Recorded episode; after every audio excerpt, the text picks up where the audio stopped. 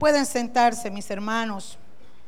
Gloria a Dios. Y esta mañana, precisamente, quiero compartirles una palabra que la titulé La importancia de dar. Hace unos días atrás hablamos de la importancia del perdón. Hoy vamos a ver a la luz de la palabra la importancia de dar. Fíjese que no pude traer la foto, pero ahora que nuestra hermana misionera estaba allá y estábamos compartiendo realmente, hermanos, eh, de la bendición que es que nosotros tengamos la verdad. Me decía la hermana Cinia que en estos días los musulmanes, los islámicos, todos ellos eh, celebran, tienen dos celebraciones, pero en una celebración de estas, ellos dicen que el sacrificio que hizo Abraham, los que conocemos la palabra, no fue con Isaac, sino con Ismael. Como ellos son descendientes de Ismael, los musulmanes, ¿verdad? Los islámicos, que hemos hablado de esto en otras ocasiones, entonces ellos dicen que el sacrificio que hizo Abraham delante de Dios, o que iba a hacer con Ismael, ¿verdad? Ellos hoy lo recuerdan y lo celebran. Y la hermana me decía con lágrimas en sus ojos, me decía, por favor, dígale a mis hermanos que oremos para que esta gente entienda no un sacrificio de animales, porque dice que matan ganado, dice que hacen una matazón de animales y es carne y comida y fiesta. Ella dice, por favor, dígale a mis hermanos que conocen la palabra, que me ayuden a orar y que oremos para que ellos entiendan que el verdadero sacrificio lo hizo Jesucristo en la cruz del Calvario y que ellos puedan entender. Así que hermanos, nosotros que conocemos y tenemos la verdad, debemos de glorificar a Dios. Y por eso, amados, quiero hablarles esta mañana sobre esta palabra para que usted la tenga. Por favor, tenga su Biblia a mano para que usted pueda leer con sus propios ojos, hermanos. Y si no la trajo, busque a alguien a la par que la tenga, por favor. Vamos a ir a Hechos, capítulo 2 versículo 42. Hechos, capítulo 2, versículo 42.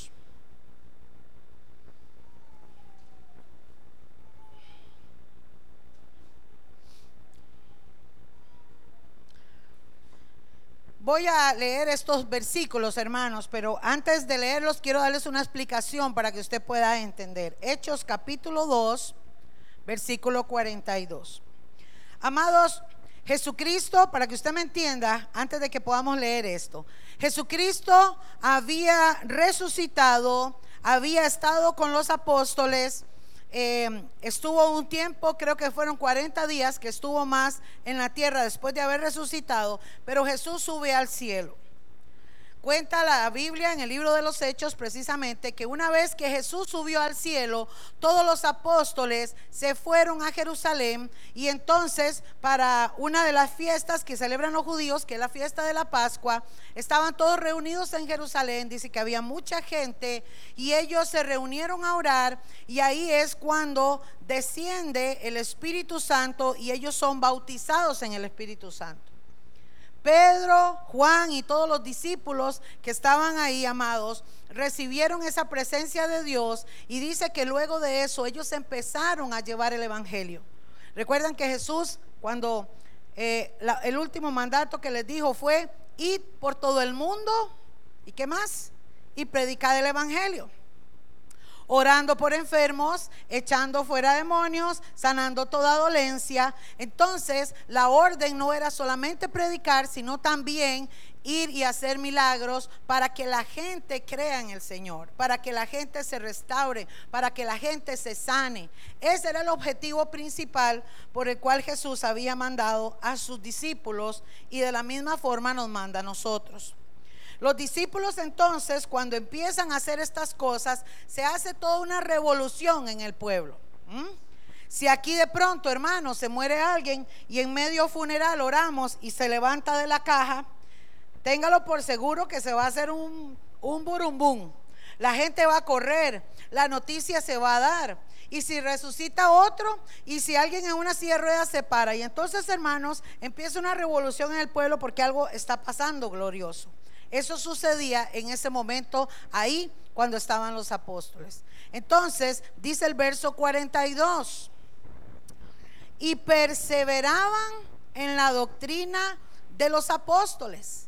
¿Qué significa doctrina? Para explicarles un poco. Significa la enseñanza, la esencia, la verdad de la palabra. ¿Mm? Eso es doctrina. Entonces dice que perseveraban, predicaban lo que Jesús les había enseñado. Eh, dice que la gente estaba perseverando. Pero vea lo que dice, ¿cómo lo hacían? En comunión unos con otros. En el partimento del pan en el partimiento del pan y en muchas y en las muchas oraciones. Y sobrevino temor a toda persona, dice el verso 43, y muchas maravillas y señales eran hechas por los apóstoles. Todos los que habían creído estaban, ¿cómo estaban? Juntos. Y tenían en común, ¿cuántas cosas? Todas las cosas. Y vea lo que hacían verso 45, y vendían sus propiedades y sus bienes y lo repartían a todos según la necesidad de cada uno. ¿Cómo lo repartían? Según la necesidad de cada uno. Verso 46. Y perseverando unánimes cada día en el templo y partiendo el pan en las casas, comían juntos con alegría y sencillez de corazón, alabando a Dios y teniendo favor con todo el pueblo. Y el Señor añadía cada día a la iglesia los que habían de ser salvos. ¿Cuánto le dan gloria a Dios por esta palabra? Amados, y yo pude rescatar algunos puntos importantes. Esta historia que fue verídica y que la vivieron estas personas. Nos enseñan, hermanos, que la iglesia primitiva o esa primera iglesia que ellos comienzan a trabajar tenía bases, bases sólidas, tenía fundamentos de forma de que no era solamente una iglesia, era una familia. Nosotros en la vida de la familia nos ayudamos, ¿verdad que sí? Nos servimos, estamos pendientes el uno del otro. Eso es lo que está queriendo enseñar la palabra, que nosotros tenemos que convertirnos en una familia. Mira hermanos, qué triste, qué triste lo que vemos hoy en día en las noticias. Estamos viendo eh, lo que siempre decimos, la insensibilidad, la intolerancia, la impaciencia. Está en las calles, está en las personas. La gente, hermanos, ya no tiene amabilidad. La gente ya no tiene alegría. La gente ya no tiene paz. Pero nosotros, los hijos de Dios, los que, los que creemos en Dios y en su palabra, tenemos que marcar una diferencia.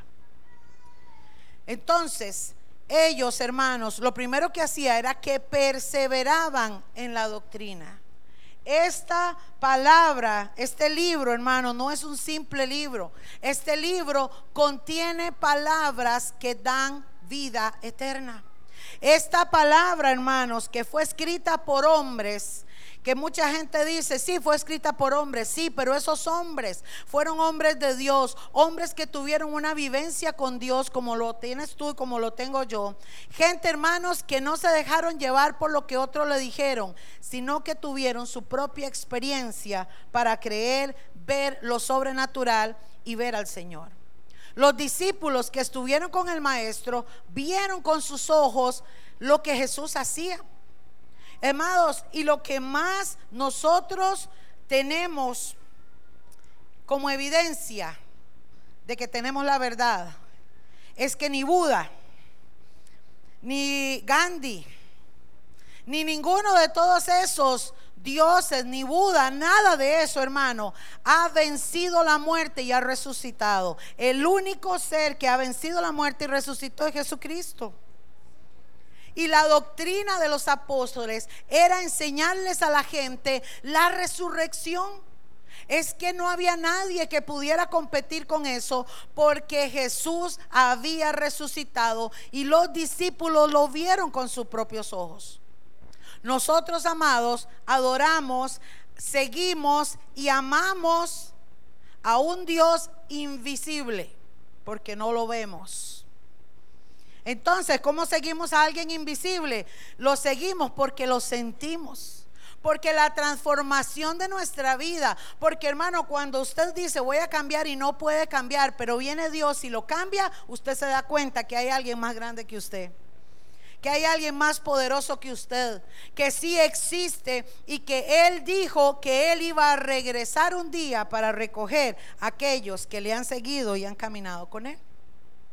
No es una cuestión de religión, es una cuestión de relación. Y para yo tener una relación y convivir con mi esposo, para conocerlo, para vivir cada día, yo tengo que estar ahí con él. Y la misma situación sucede con su palabra.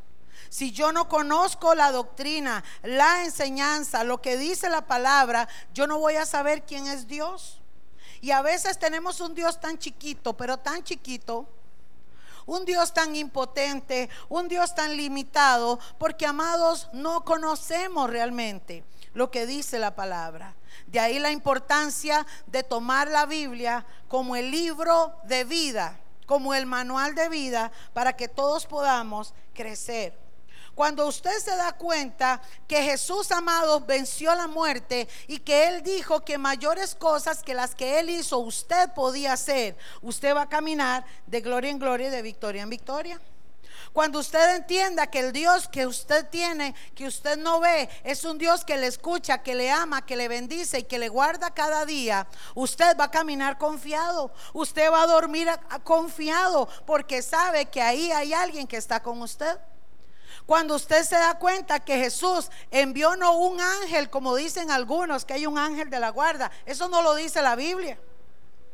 La Biblia dice que Él envió a sus ángeles. No es uno, son muchos para que te cuiden, para que te guarden, para que tu pie no tropiece.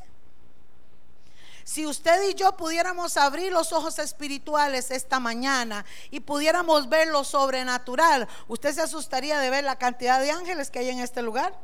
Porque están los que andan con usted y los que andan conmigo. Pero la gente desconoce, la gente no sabe. Mire hermanos, y a pesar de que nosotros a la luz de la palabra sabemos las cosas que están pasando en este mundo, mire, hermanos, esta, semana que tembló, bueno, yo no he sentido ninguno, gracias a Dios, ¿verdad? Pero en el asunto de los temblores, fíjese que ayer el Opsicori tiene en su página una de, hay una área ahí que se llaman los helicoders. Y los helicoders es precisamente eh, donde viene la secuencia, donde ellos registran cuando hay movimientos sísmicos. Entonces los sismógrafos mandan la señal y ahí se ve, ¿verdad? Cuando hay un sismo, queda marcado y ahí es donde ellos hacen las mediciones y dicen de cuánto y toda la cuestión. Ayer, hermanos, eh, no recuerdo bien la hora, creo que después de las 6 de la tarde o de 5 a 6, algo así, estaba lloviendo que todos los, los helicópteros o esa cuestión, esa lectura, eh, siempre tienen una línea, porque los sismógrafos, para que usted me entienda, los sismógrafos llevan una línea así y cuando tiembla, ellos mueven así y luego sigue la línea. Pero los helicópteros, hermanos, eran así, eran así, todos movidos. Y habían pasado cuatro horas y seguían así todos. Me puse a investigar, hermanos, porque esto no lo dicen las noticias, pero se lo puedo enseñar en las aplicaciones que ellos usan. Y resulta, hermanos, que en esas cuatro horas, como de 5 a 10 de la noche, hubieron 18 terremotos en el mundo en, menos de cinco horas. Hubo uno en el mar, allá por las islas Fiji, al otro lado del mundo, por el lado de, Japón y esos lugares, de 8.2. Usted puede meterse y lo puede buscar. Y en, y en, ese momento, hermanos, en diferentes puntos del mundo hubieron terremotos simultáneos. Y no fue la excepción. Dicen que anoche volvió a temblar aquí en Costa Rica. ¿Verdad? Allá en Golfito. Y nosotros, hermanos, sabemos que la Biblia habla de eso. Y que la Biblia dice que esto iba a pasar tarde o temprano y que va a empeorar, sí, va a empeorar. Pero ¿qué hacemos nosotros? Nosotros permanecemos en la doctrina bíblica que dice que aunque la tierra se mueva y aunque los montes caigan a la mar, nosotros estamos confiados en Jehová nuestro Dios protector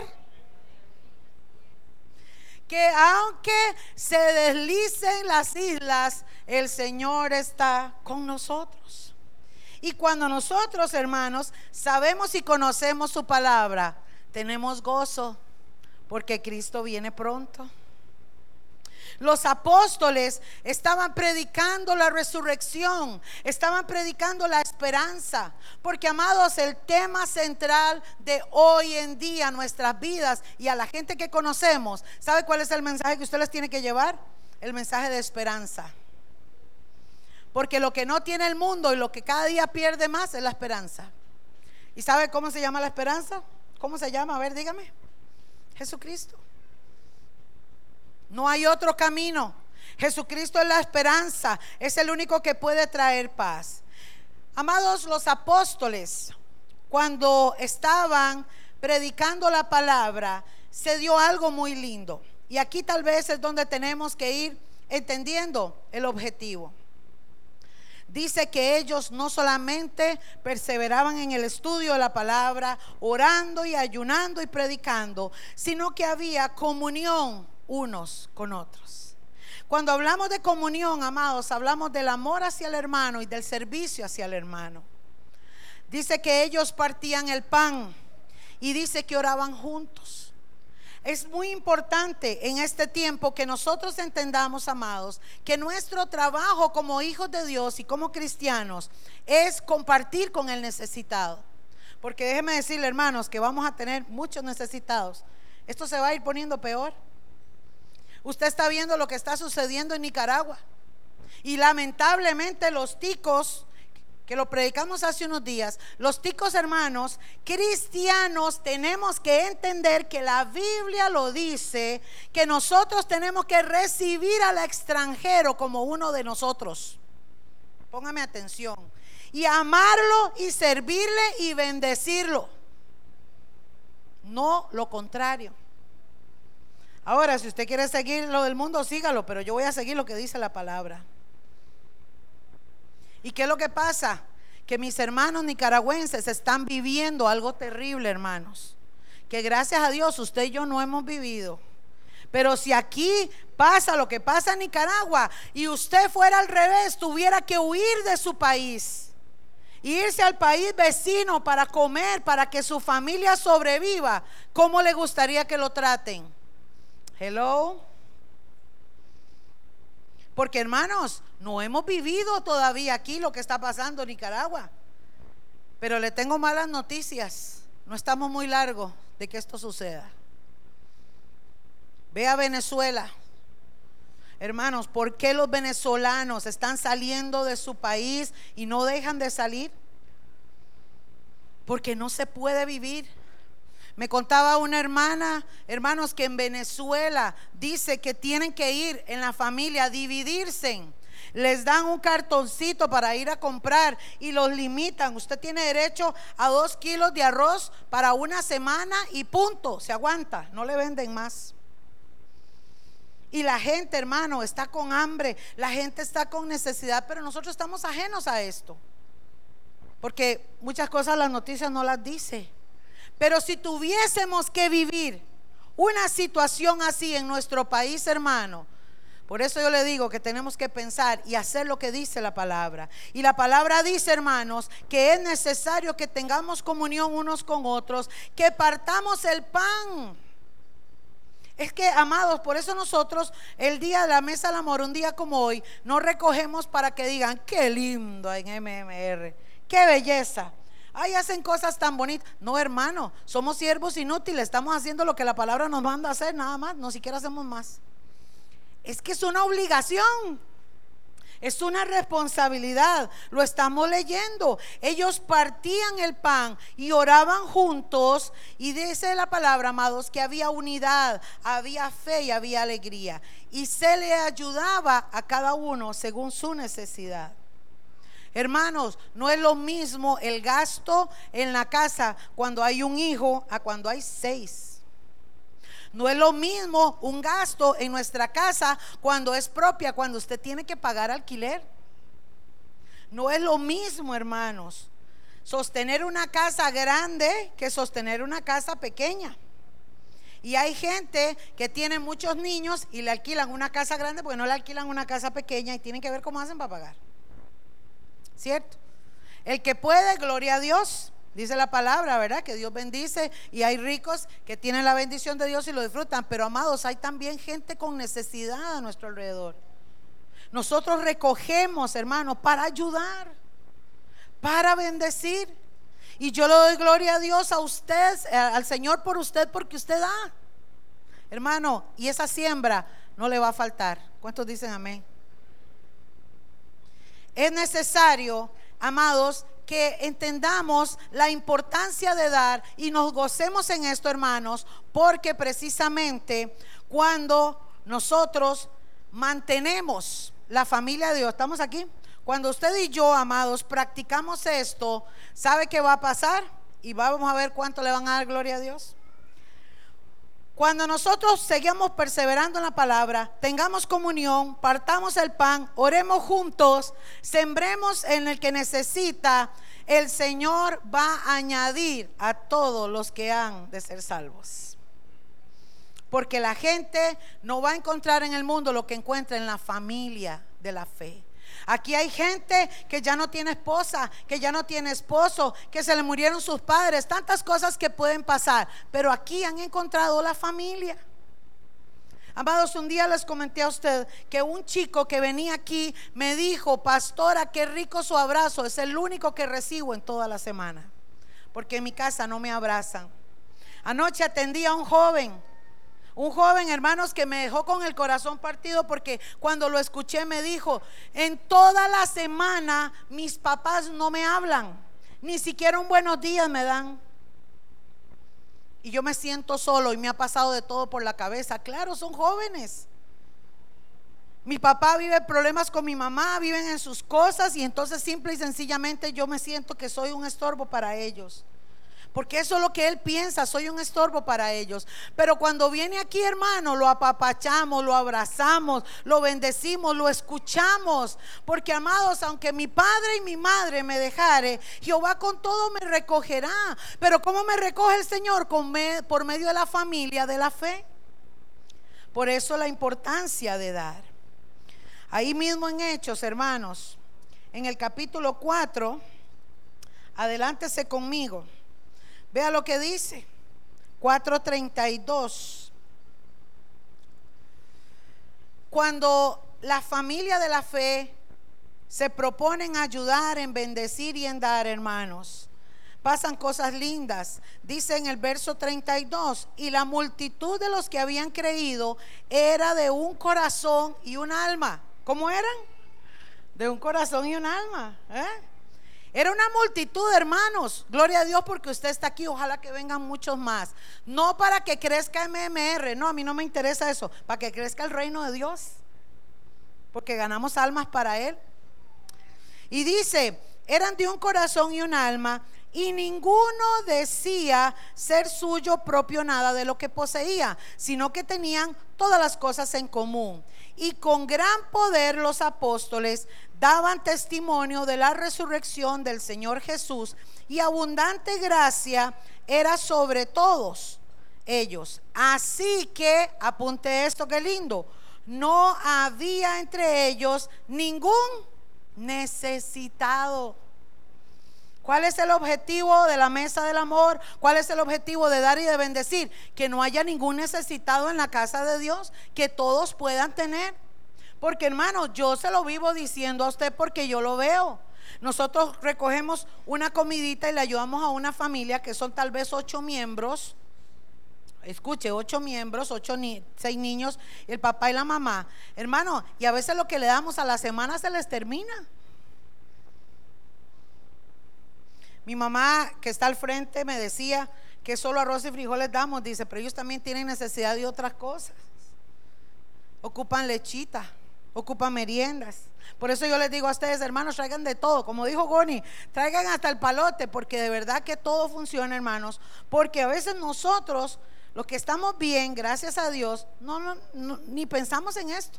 Andamos en nuestras cosas, pero hay mucha necesidad.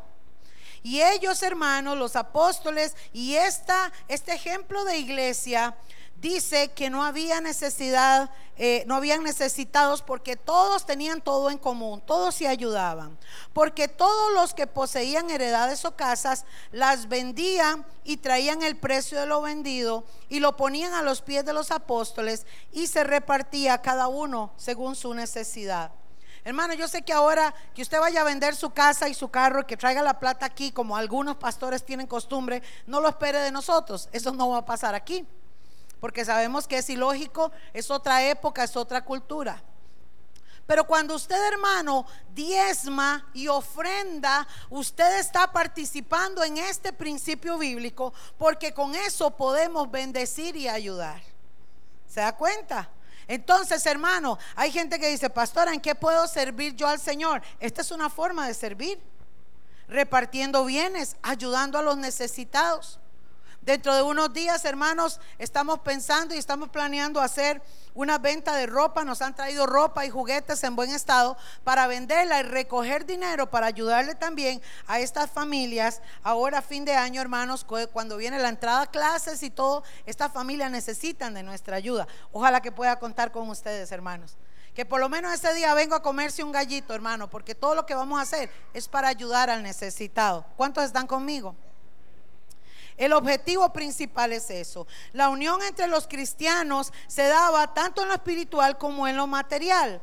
Y los apóstoles entonces daban testimonio al pueblo de quienes eran ellos como hijos de Dios.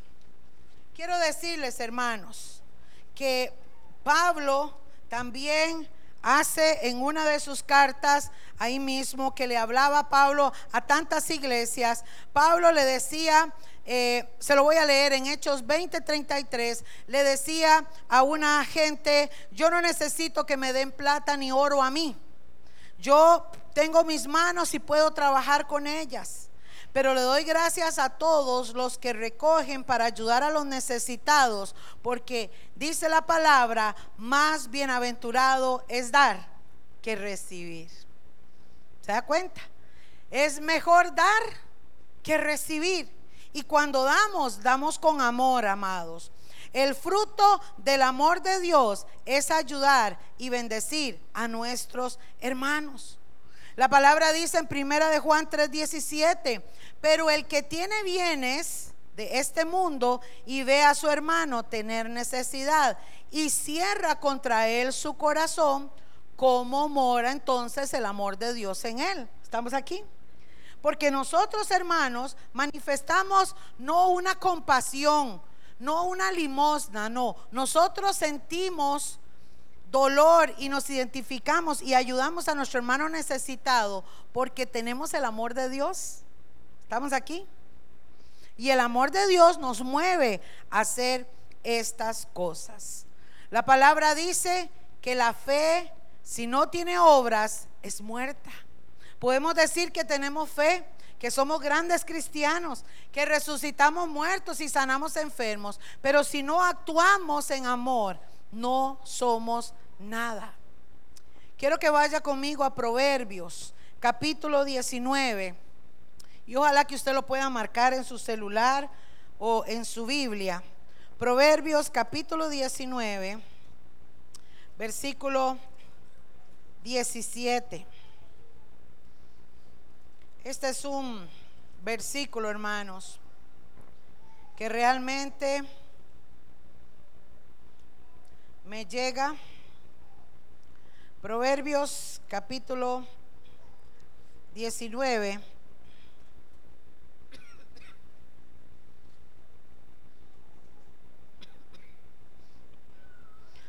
Y vea que no lo inventó la pastora Yerling, lo dice la palabra. ¿Lo tienen, hermanos? Proverbios 19, 17 dice, a Jehová, o sea, a Dios, presta el que da al pobre y el bien que ha hecho se lo volverá a pagar. ¿Quién se lo va a volver a pagar a usted? Jehová. Lo que usted siembre y lo que usted haga por su hermano, ese amor y esa ayuda, hermano, se lo va a devolver el Señor. Ahora ojo a esto. Si usted siembra poco, ¿qué va a recibir? Poco. Si usted siembra mucho, usted va a recibir mucho. Cuando hablamos de eso, no es solamente, hermanos, de que usted diga, no, de ahí, la ofrenda tiene que ser de 100 mil. No, no, no, no es eso, hermano. Yo creo que el ofrendar, porque dice que se le da a cada uno según su necesidad, pero la ofrenda o el amor o la ayuda va de acuerdo a la necesidad que tenga la persona. Por eso, hermanos, yo estoy tan contenta porque este, ustedes, el pueblo de Dios aquí en MMR, siempre ha sido muy dadivoso. Yo he visto aquí mujeres, hermanos, que viven solas. Es más, a las mismas familias que ayudamos, ellos también siembran. Y qué lindo, hermano, es entender que cuando nosotros sembramos, el que nos va a devolver es el Señor. Dice, amados, la palabra que cuando Jesús regrese, va a venir a pedir cuentas. Y todos nosotros, hermanos, toda la gente que va a tener que estar delante del Señor, vamos a tener que dar cuentas. Y dice Jesús en una de sus parábolas, en Mateo capítulo 25, que se lo voy a leer y usted lo puede leer en su casa. Jesús habla en una de sus parábolas y les dice a sus discípulos, o sea, a nosotros. Le dice en el verso 34, eh, le dice, entonces yo el rey le diré a los buenos, le diré a los buenos, mi Padre los ha bendecido. Vengan, participen del reino que mi Padre preparó desde antes de la creación del mundo. Jesús está diciendo, a algunos de ustedes yo les voy a decir, vengan, participen de este reino. Y veis el verso 36, 35, perdón. Porque cuando tuve hambre, ustedes me dieron de comer. Cuando tuve sed, me dieron de beber cuando tuve que salir de mi país, ustedes me recibieron en su casa. Estoy leyendo la Biblia, ¿ah? no lo estoy inventando yo. Verso 36, Mateo 25, 36. Cuando no tuve ropa, ustedes me la dieron. Cuando estuve enfermo, me visitaron. Cuando estuve en la cárcel, ustedes fueron a verme. Y esa gente buena me van a preguntar, Señor, ¿cuándo te vimos con hambre y te dimos de comer? ¿Cuándo tuviste sed y te dimos de beber? ¿Alguna vez tuviste que salir de tu país y te recibimos en nuestra casa? ¿O te vimos sin ropa y te dimos que ponerte? No recordamos que hayas estado enfermo o en la cárcel o que te hayamos visitado. Entonces dice el Señor, yo el rey les diré, lo que ustedes hicieron para ayudar a una de las personas menos importantes de este mundo, a quienes yo considero como hermanos, es como si lo hubieran hecho para mí. Pero dice que luego le dirá a los maldados, aléjense de mí, porque lo único que les espera es el castigo, porque tuve hambre y no me dieron de comer, tuve sed y no me dieron de beber. ¿Entendemos, hermanos? No solamente Jesús, la palabra del Señor dice que nos va a recompensar por lo que usted haga, porque hay una ley de siembra, lo que nosotros sembramos, eso cosechamos, sino que también el Señor espera, hermanos, que veamos a nuestros hermanos como hermanos, como parte de la familia y sembremos. Por eso, mis amados, les termino diciendo que es necesario que entendamos que la importancia de dar no solamente va a traer el fruto del amor, sino que nos va a ayudar a tener comunión, a orar unos por otros y a que no haya ningún necesitado entre nosotros. Amados, no seamos egoístas, seamos compasivos, misericordiosos, para que nuestro Padre Celestial también lo siga haciendo con nosotros. Amén. Esta mañana solamente quería compartirles, hermanos, esta motivación y decirles que juntos, adorando al Señor, y sirviendo unos a otros, sabemos que el Señor va a añadir cada día a los que han de ser salvos. Yo recuerdo, hermanos, cuando nosotros empezamos en el ministerio, eran puros chiquillos, todos los jovencitos en mi casa. Y lo primero que aprendimos de los jóvenes, y aquí está Oscar, Chanita, que yo le digo, y bueno, Armando, pero lo hablábamos con los jóvenes, es que los jóvenes le inyectan a uno esa motivación. ¿eh? Los jóvenes cuando estábamos allá en la iglesia, en, en la casa, amados, terminaba la actividad y no se querían ir conversando, compartiendo, y no era mentira, casi que había que echarlos a la una de la mañana porque estaban ahí, pero enfiestados. ¿eh? Y hermanos, si había que sacar pan, sándwiches, café, lo que hacía, si hacía algo hacíamos, pero qué tiempos que a veces hoy decimos, ¿por qué no vuelven? Y es que, amados, tal vez porque ahora estamos tan ocupados, pero qué lindo es, qué lindo es compartir. Por eso ahora que hicimos los bautizos, hermanos, aunque había que pagar el lugar, pero fue un momento lindo porque pudimos compartir.